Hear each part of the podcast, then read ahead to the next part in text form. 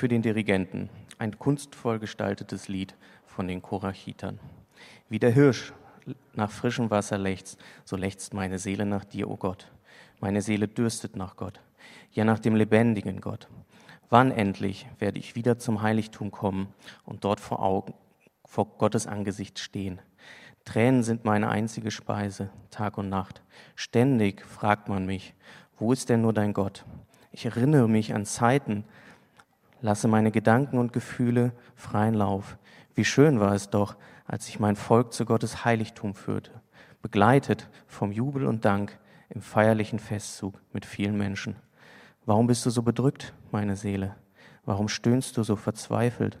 Warte nur zuversichtlich auf Gott. Denn ganz gewiss werde ich ihm noch dafür danken, dass er mein Angesicht wieder zuwendet und mir hilft. Mein Gott, tiefe Trauer bedrückt meine Seele in der Ferne des Jordanlandes und den Hermongebirgen denke ich an dich. Vom Berg Misa aus gehen meine Gedanken zu dir. Gewaltige Wassermassen brausen und tosen, so als riefe eine Flut die andere herbei. Du hast sie mir geschickt. Deine Wellen und Wogen rollen über mich hinweg. Und dennoch, am Tag wird der Herr mir seine Gnade schenken und in der Nacht begleitet mich sein Lied. Ein Gebet zu dem Gott meines Lebens. Zu Gott mein Fels will ich sagen. Warum nur hast du mich vergessen?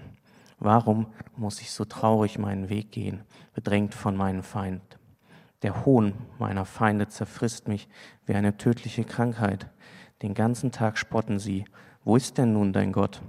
Warum bist du so bedrückt, meine Seele? Warum stöhnst du so verzweifelt? Warte nur zuversichtlich auf Gott, denn ganz gewiss werde ich ihn noch dafür danken, dass er mir sein Angesicht wieder zuwendet und mir hilft. Ja, er ist mein Gott. Guten Morgen, mein Name ist Steffen, ich bin einer der Pastoren hier im Team und ähm, ich heiße euch herzlich willkommen zum dritten Teil unserer Predigtserie, mit der wir als Hafen in dieses Jahr starten möchten, Herzschrittmacher. Es ist uns als Kirche ein Anliegen, für euch eine Plattform zu schaffen oder für uns eine Plattform zu schaffen, wo wir in diesem Jahr alle einen Schritt nach vorne machen können. Egal, wo du gerade stehst in Bezug auf Glaubensüberzeugungen oder Glaubenszweifel, egal, was du gerade denkst über Gott oder über Kirche, über Spiritualität, über Religion. Ich musste bei der Vorbereitung an eine Situation denken vor einiger Zeit. Ich war mit einem Bekannten in Frankfurt unterwegs und wir wurden auf der Straße angesprochen von einem Mann, der uns entgegenkam, ziemlich hektisch, und dann sagte, ähm, wo geht's denn hier zum Bahnhof? Und mein Kollege guckte ihn an und sagte, zum Bahnhof, da würde ich von hier aus nie losgehen. Ich fand das in dem Moment damals witzig und dachte, ich glaube, so ähnlich geht es Leuten, wenn sie Christen begegnen oder wenn sie in die Kirche gehen. Wir signalisieren manchmal, von da, wo du stehst, würde ich nicht losgehen. Da, da wo du dich gerade befindest, das ist irgendwie nicht in Ordnung. Da müssen wir noch was ändern als hätte man sich immer freiwillig ausgesucht, wo wir gerade ähm, stehen. Und von daher weiß ich nicht ganz genau, was diese drei Worte Herz, Schritt, Macher mit, mit dir machen, bei dir auslösen. Ich finde sie super gewählt, mich inspirieren sie, ich finde sie total motivierend, aber ich habe in den letzten Wochen bei Gesprächen immer wieder festgestellt, dass es vielen Menschen eben nicht so geht. Da ist gerade nicht viel Motivation. Keine guten Vorsätze fürs neue Jahr. Nicht viel Energie. Da sind belastende Umstände. Krankheit oder Arbeitslosigkeit, Verzweiflung, Müdigkeit. Vielleicht schlägt dein Herz gerade nur noch sehr langsam im Überlebensmodus oder unregelmäßig. Es ist nicht viel Energie. Vielleicht hast du keine Kraft oder auch keine Lust, einen nächsten Schritt zu machen und schon gar nicht geistlich. Für mich hat dieser Psalm, den wir gerade gehört haben, eine ganz wichtige persönliche Bedeutung, weil ich seit einigen Jahren immer wieder ähm, mit Depressionen zu tun habe. Und ich finde mich wieder in diesem, wie es heißt, kunstvoll gestalteten Lied. Als ich Ende 2019 in einem tiefen emotionalen äh, Loch ähm, festhing und verzweifelt nach der Sinnfrage gesucht habe, da war mein größtes Problem, dass mein Wissen über Gott und meine Erfahrung mit Gott, die ich in den letzten Jahren reichlich gemacht habe, mein tiefes Überzeugtsein von Gott, meine Begeisterung vom Evangelium der Gnade scheinbar keinen Zugriff hatte auf meine Gefühle. Irgendwie haben diese beiden Kategorien Wissen und Gefühl nicht zueinander gefunden. Ich hatte das Gefühl, dass Glaubensüberzeugungen und die Wahrheiten, von denen ich zutiefst überzeugt war und immer noch überzeugt bin, und die ich leidenschaftlich gepredigt und vertreten habe, dass die bei mir ins Leere gegriffen haben. Ich konnte anderen irgendwie helfen und habe gemerkt, bei mir funktioniert das gerade nicht. Und das hat mich total verunsichert und das hat mir auch wehgetan. Und das ist genau die Lebensrealität, die dieser Psalm beschreibt. Und vielleicht ist das gerade auch deine Lebensrealität. Ich möchte gerne noch beten vor dieser Predigt. Himmlischer Vater, ich danke dir, dass du uns Einblick gibst in dein Wort. Zeig uns was über dich. Und je mehr wir über dich erfahren, desto mehr erfahren wir über uns. Und deswegen möchte ich beten mit David aus Psalm 51. Herr, öffne du meine Lippen, damit mein Mund deinen Ruhm verkündigt. Amen. Psalm 42 hat die Überschrift Sehnsucht nach Gott. Was ist eine Sehnsucht?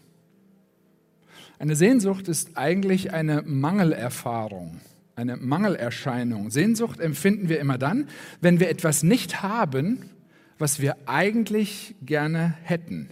Und damit beschreibt dieser Liederdichter etwas, was jeder Mensch, jeder von uns irgendwann in seinem Leben mindestens einmal irgendwie durchmacht. Wir vermissen irgendetwas, wir sehnen uns nach irgendetwas. Und je nachdem, wie groß diese Sehnsucht ist, wie groß dieser Mangel empfunden wird, ist es häufig eine Leiterfahrung. Also das kann sein Mangel an Gesundheit, Mangel an Geld, Mangel an Zeit, Mangel an Gemeinschaft, Psalm 42 gehört zu den sogenannten Klagepsalmen. Der oder die Schreiber, Korachiter, das waren die Tempelmusiker, also die Anbetungsleiter im Tempel von Jerusalem. Und diese, dieser Korachiter klagt Gott hier sein Leid. Und bevor wir zu schnell zu der Frage kommen, ja, nu, was heißt das denn jetzt für mich heute? Würde ich euch gerne noch ein paar Hintergrundinfos geben, die uns dabei helfen, diesen Psalm, glaube ich, besser und tiefer zu verstehen, damit wir ihn dann auch besser auf uns heute anwenden können. Das Liederbuch, diese Sammlung im Alten Testament, 150 Psalmen, ist aufgeteilt in fünf Bücher. Bei der Aufteilung hat man versucht, eine Parallele zu schaffen zu den ersten Büchern der Bibel, den fünf Büchern Mose. Psalm 42 ist der erste Psalm im zweiten Buch der Psalmen und er beginnt mit einer Klage. Genau wie das zweite Buch Mose mit einer Klage beginnt, mit der Klage des Volkes Israel über ihren Zustand in der Gefangenschaft in Ägypten. Und sie haben, das Volk Israel hat einen Mangel an Freiheit und sie wenden sich in dieser Situation an Gott. Und so macht es auch dieser Psalmschreiber hier. Er empfindet einen, er hat einen Mangel, er erlebt Leid und hat eine Sehnsucht und geht damit zu, zu Gott. Wenn wir Krisenzeiten durchmachen, dann stellt sich ja oft die Frage nach der Entscheidung. Wo, wo, wo geht denn mein Weg weiter und was hilft mir denn jetzt? Und ist Glaube eine Option? Ist Gott eine Option? Und wenn wir eine Entscheidung treffen wollen, glaube ich, sind zwei Fragen extrem wichtig, die uns helfen zu entscheiden, ob diese Entscheidung eine gute Entscheidung ist. Zwei Fragen. Erstens, ist dieser Glaube oder diese Weltanschauung, ist sie wahr? Gibt es Gott? Wenn ja, wie ist er? Wer ist Jesus? Ist er glaubwürdig? Kann man seinen Aussagen und Ansprüchen trauen? Und die zweite Frage, ist dieser Glaube oder diese Weltanschauung tragfähig? Trägt dieser Glaube mich durch mein Leben und besonders auch durch die Schwierigkeiten meines Lebens? Und wenn die Antwort zweimal Ja ist, wahr und tragfähig, dann sollten wir dieser Spur folgen und, und da etwas, etwas nachgehen. Dieser Psalm will uns helfen, genau diese Fragen zu stellen und uns zu Antworten zu führen auf diese beiden Fragen. Er spricht aktiv an, trägt der Glaube an Gott, wenn es im Leben drunter und drüber geht, wenn Dinge passieren, die ich nicht verstehe. Und ich möchte in drei Schritten mich diesem Psalm nähern und ich habe mich an dieser Predigtserie ähm, orientiert. Das erste, der erste Schritt Herz. Was ist das Problem? Wir stellen eine Diagnose. Zweitens Schritt, wohin gehen bei diesem Problem? Und drittens Macher, was tun bei diesem Problem? Das erste Herz. Was ist das Problem, die Diagnose? Wir kennen die Umstände von diesem Psalm nicht ganz genau, wann der wie und wo geschrieben wurde, die Details, aber der Text gibt uns Hinweise, warum dieses Klagelied entstanden ist. Der Psalmist fühlt sich von Feinden bedrängt, die ihm mit ihrem Spott so richtig zusetzen. In Vers 11 lesen wir davon, der Hohn meiner Feinde zerfrisst mich wie eine tödliche Krankheit. Den ganzen Tag spotten sie, wo ist denn nun dein Gott?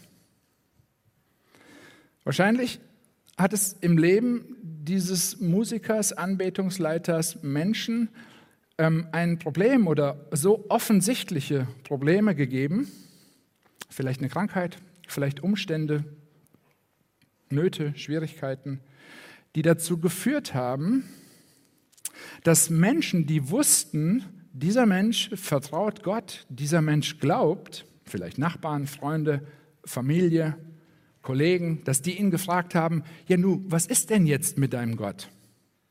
Guck, guck dich doch mal an. Schau dir doch mal deine Umstände an. Sei doch mal ehrlich, der Gott, an den du glaubst, entweder gibt es ihn nicht oder er ist nicht liebevoll. Spott ist der destruktive Versuch, andere Menschen bloßzustellen und Salz in, in Wunden zu streuen.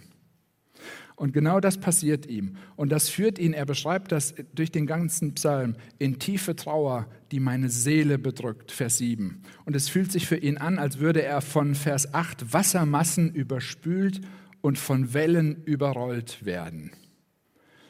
Vielleicht kennt ihr das aus dem Urlaub, eine Welle, in der man gerade noch Spaß hatte, wenn die einen nach unten reißt und es tief ist, dann kann Panik entstehen. Und die zerstörerische Kraft von Wasser haben wir letztes Jahr bei der Flut gesehen. Das, so beschreibt er seine Situation. Da ist Angst und Panik und Verzweiflung und es wirkt, als sei in seinem Leben Schwierigkeit an Schwierigkeit an Schwierigkeit gekommen. Wir werden gleich sehen, er ist nicht mehr in Jerusalem, sondern irgendwo weit weg im Hermongebirge. Und da, wo er in Vers 2 noch sagt, wie ein Hirsch lechzt nach frischem Wasser. Da ist diese Sehnsucht nach frischem Wasser, beschreibt er einige Verse später. Wasser, das ihn überrollt wie eine, wie eine Flut. Und das ist das, wie Menschen, die glauben oder sagen, dass sie mit Jesus, mit Gott unterwegs sind, ihm vertrauen. Gerade für die ist es häufig schwierig, wenn man Gottes Zusagen und Gottes Versprechen kennt und dann durch schwierige Umstände geht, ist es manchmal sehr schwer einzuordnen. Und der Refrain dieses Liedes in Vers 6 und in Vers 12, der, der, da, da wird deutlich, wie emotional dieser sehr wahrscheinlich Mann unterwegs ist und was er was ihn beschäftigt hat, dass er echt ausgelaugt ist und er schreibt, warum bist du so bedrückt, meine Seele? Diese Niedergeschlagenheit, diese Verzweiflung, diese Traurigkeit ist so stark, dass er scheinbar nicht mehr schlafen und nichts mehr essen kann. Und das sind typische Stressreaktionen. Stress, Burnout, Depressionen werden heute so beschrieben. Da heißt es in Vers 4, Tränen sind meine einzige Speise, Tag und Nacht. Und vielleicht kennst du das, abends vor Sorgen nicht einschlafen können, sich nachts von einer Seite auf die andere wälzen, morgens sich aus dem Bett quälen und die Herausforderungen sind schon wieder da und sehr präsent. Auf dem Weg zur Zahnbürste stößt man sich den kleinen Zeh an und nach dem Zähneputzen fällt der Kaffeefilter um und die ganze Soße läuft in die Besteckschublade. So ist, so ist unser Leben. Und ich, ich weiß nicht, wie es dir geht, aber ich fühle mich dann von so einem Psalm abgeholt und verstanden. Ich finde mich wieder in diesem Psalm, nicht immer so extrem, aber ich, ich finde es genial, dass Gott in seinem Wort nicht verschweigt, so kann sich das Leben anfühlen. Es gibt diese Phasen. Wir sind immer noch bei der Frage, was ist hier eigentlich los? Und die, die Reaktion des Psalmisten, die finde ich interessant und sehr herausfordernd, weil sie irgendwie total unerwartet und auch ein bisschen unnormal ist. Was ist dein Gebet in so einer Situation? Ich kann nur sagen, was mein Gebet ist. Gott, wenn es dich gibt, schaff mir diese Feinde vom Hals. Gott, bitte veränder meine Situation. Mach mich gesund. Schenk mir Arbeit. Bitte gib mir eine Beziehung. Er betet, wie ein Hirsch nach frischem Wasser lechzt, so lechzt meine Seele nach dir, o oh Gott. Seine Sehnsucht nach Gott ist noch viel größer als seine Sehnsucht danach, dass sich seine Umstände verändern. Seine Sehnsucht nach Gott ist größer als danach, dass sich seine Umstände verändern. Das ist mehr als ein intellektuelles Interesse an Gott. Hier geht es nicht um eine Kopfsache. Hier geht es um eine Herzenssache. Das mit Gott ist für ihn eine existenzielle Überlebensfrage. Er glaubt noch an Gott. Irgendwie, er hält ihn für real, sonst würde er ihm nicht sein Leid klagen, aber er spürt ihn nicht mehr. Da ist diese Leere. Ganz am Ende sagt er, ja, er ist noch mein Gott, aber ich habe das Gefühl, seine Gebete klingen hohl. Mit Anbetungsliedern kann er schon lange nichts mehr anfangen, berührt ihn nicht mehr. Vielleicht ist deine Bibel eingestaubt, weil sie dir nichts zu sagen hat. Gottesdienstbesuch bringt vielleicht auch nichts, schon gar nicht nach dem Zusammenschluss. Was soll ich da? Und Corona gibt uns den Rest. Das ist die Realität. So fühlt sich es doch manchmal an, oder? Gar nicht so weit weg, obwohl es schon 3000 Jahre alt ist. Zweiter Schritt. Wohin bei diesem Problem? Was machen wir damit? Ich möchte kurz zwei Schritte skizzieren,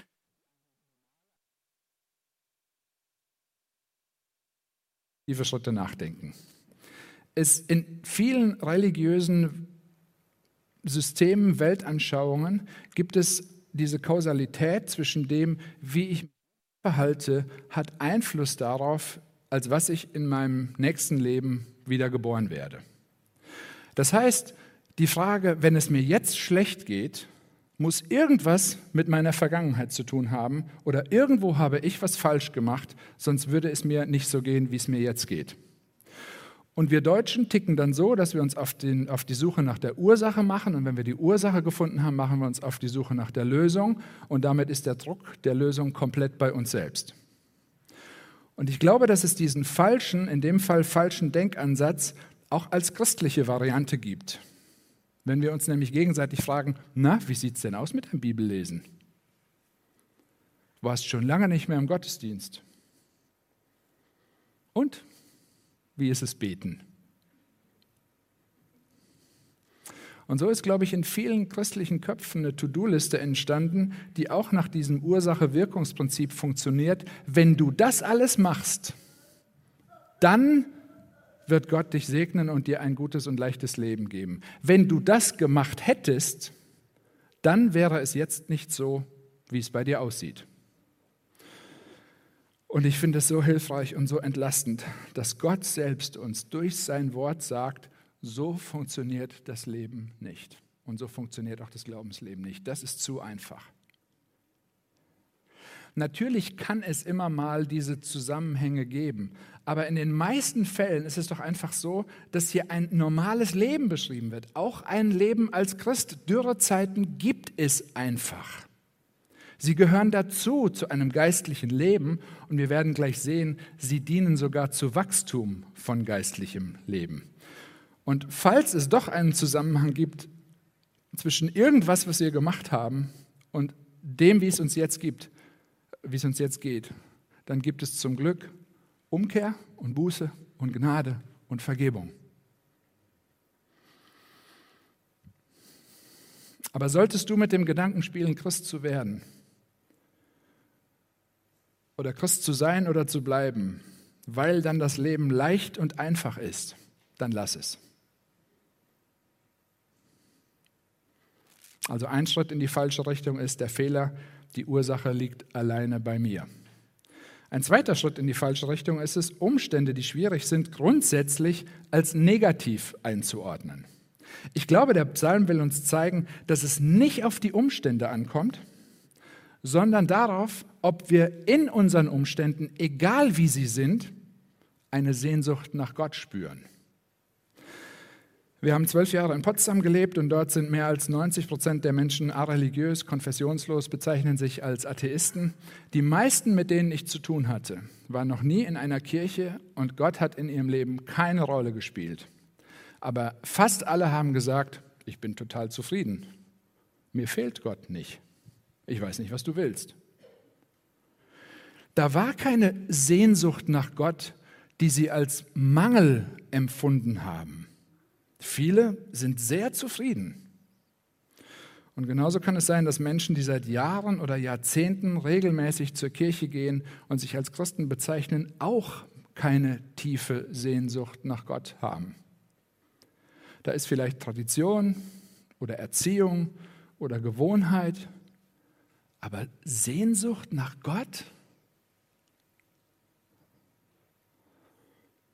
Die entscheidende Frage ist nicht die nach unseren Umständen, auch nicht die nach unserer Prägung, auch nicht die nach unserer Sozialisation. Die entscheidende Frage heute ist, hast du in deinen momentanen Umständen eine Sehnsucht nach Gott? Empfindest du einen Mangel, wenn es eine Distanz zwischen dir und Gott gibt? Und wenn das so ist, dann könnten negative Umstände, die diesen Impuls auslösen, eigentlich sehr positiv sein. Spürst du eine Lust in deinem Herzen, einen nächsten Schritt zu machen, egal wie klein der ist, egal von wo du losgehst? Entscheidend ist nicht, was in den letzten Jahren war, entscheidend ist, wie ist es heute? Wenn du etwas von dieser Sehnsucht nach Gott spürst, dann ist das nicht ganz normal, weil wir typischerweise anders reagieren. Und deswegen lohnt es sich dann mal zu fragen, woher kommt diese Sehnsucht? Vielleicht zum ersten Mal. Woher kommt es, dass sie jetzt wieder da ist? Kann es sein, dass Gott selbst in dir diese Sehnsucht weckt? Kann es sein, dass er in deiner Situation gerade steckt und auf sich aufmerksam macht, dass er Sehnsucht nach dir hat? Vielleicht ist es nur ein, ein ganz kleiner Impuls, ein kleiner Impuls Sehnsucht, der dein Herz wieder schneller zum Schlagen bringt. So arbeitet nämlich, und ich habe den extra für euch besorgt, ein Herzschrittmacher. Vielleicht kann man den gar nicht sehen, aber das ist ein gutes Zeichen. Medizin ist weit. Dieses kleine Gerät ist in der Lage, die Funktion unseres Herzens zu analysieren und entsprechend der Diagnose dann Impulse zu geben.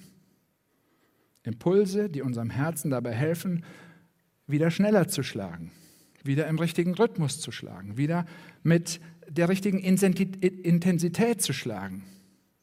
Und wenn das Herz dann wieder richtig schlägt, dann können Leute wieder gut leben und können gut auch Schritte machen.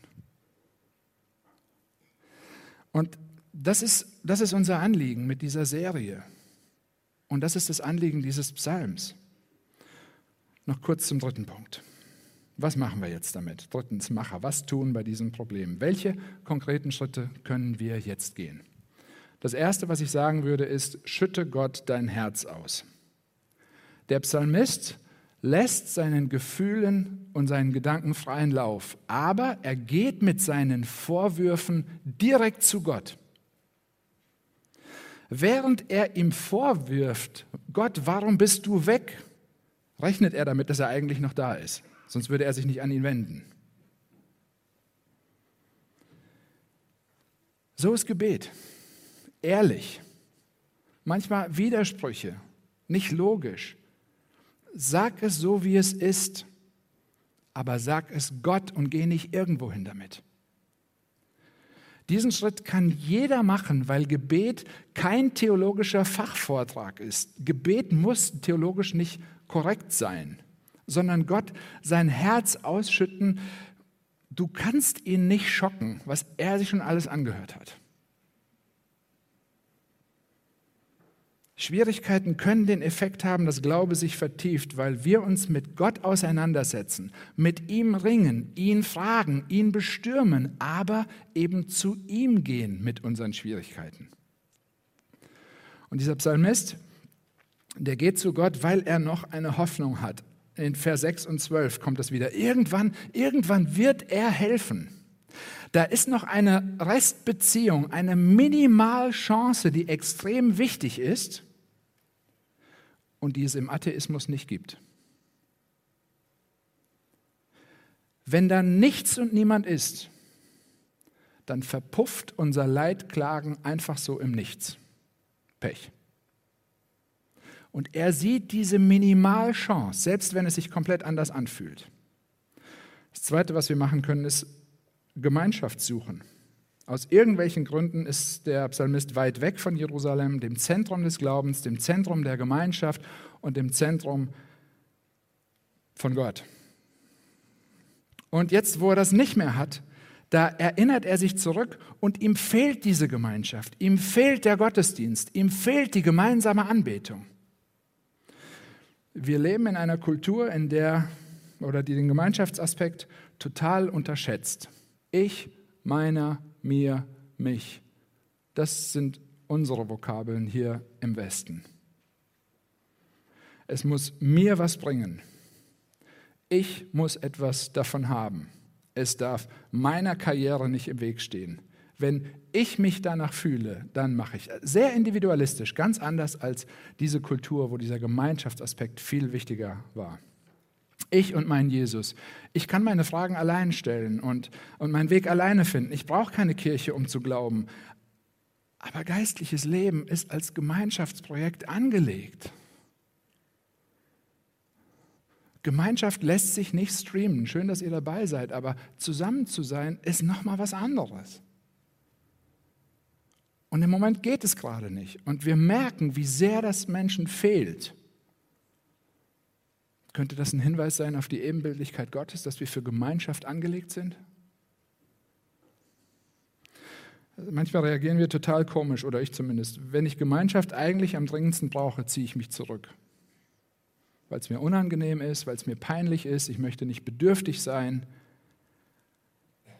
Es ist auch nicht immer leicht, Hilfe oder Ratschläge oder Korrektur oder Zeit oder Geld von anderen anzunehmen, aber genau dazu ist Gemeinschaft da. Wie kann hier ein konkreter Schritt bei dir aussehen? Zurück in Gemeinschaft, in ein Doc, in die Mitarbeit, in den Gottesdienst, in Gespräche. Das dritte, predige dir selbst täglich die Wahrheit. Dieser Refrain wieder bringt uns auf die Spur. Warte nur zuversichtlich auf Gott, denn ganz gewiss werde ich ihm noch dafür danken, dass er mir sein Angesicht zuwendet und mir hilft. Der Psalmist spricht hier mit seiner eigenen Seele, um Gefühl, sein Gefühl durch Wahrheit zu leiten und nicht umgekehrt. Die Wahrheit des Evangeliums führt dazu, dass der restgläubige, hoffende kleine Steffen in mir meine eigene Seele daran erinnert, dass es noch Hoffnung gibt und dass Gott noch nicht am Ende ist, dass es noch weitergeht. Was ist dein nächster Schritt?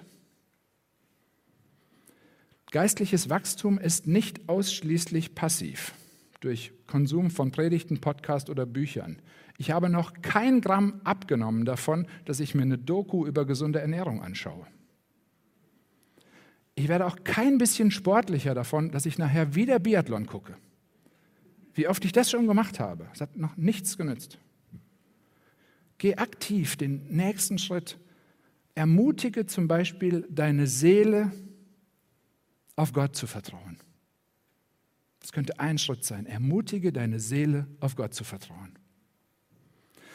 Wir leben in einer Gesellschaft, die uns sagt, akzeptiere alle deine Gefühle, hör auf dein Herz. Und der Psalmist sagt, ja, statt Wahrheit und Gefühl als entweder oder gegeneinander auszuspielen, drücke deine Gefühle ehrlich vor Gott aus und dann fütter sie mit der Wahrheit des Evangeliums.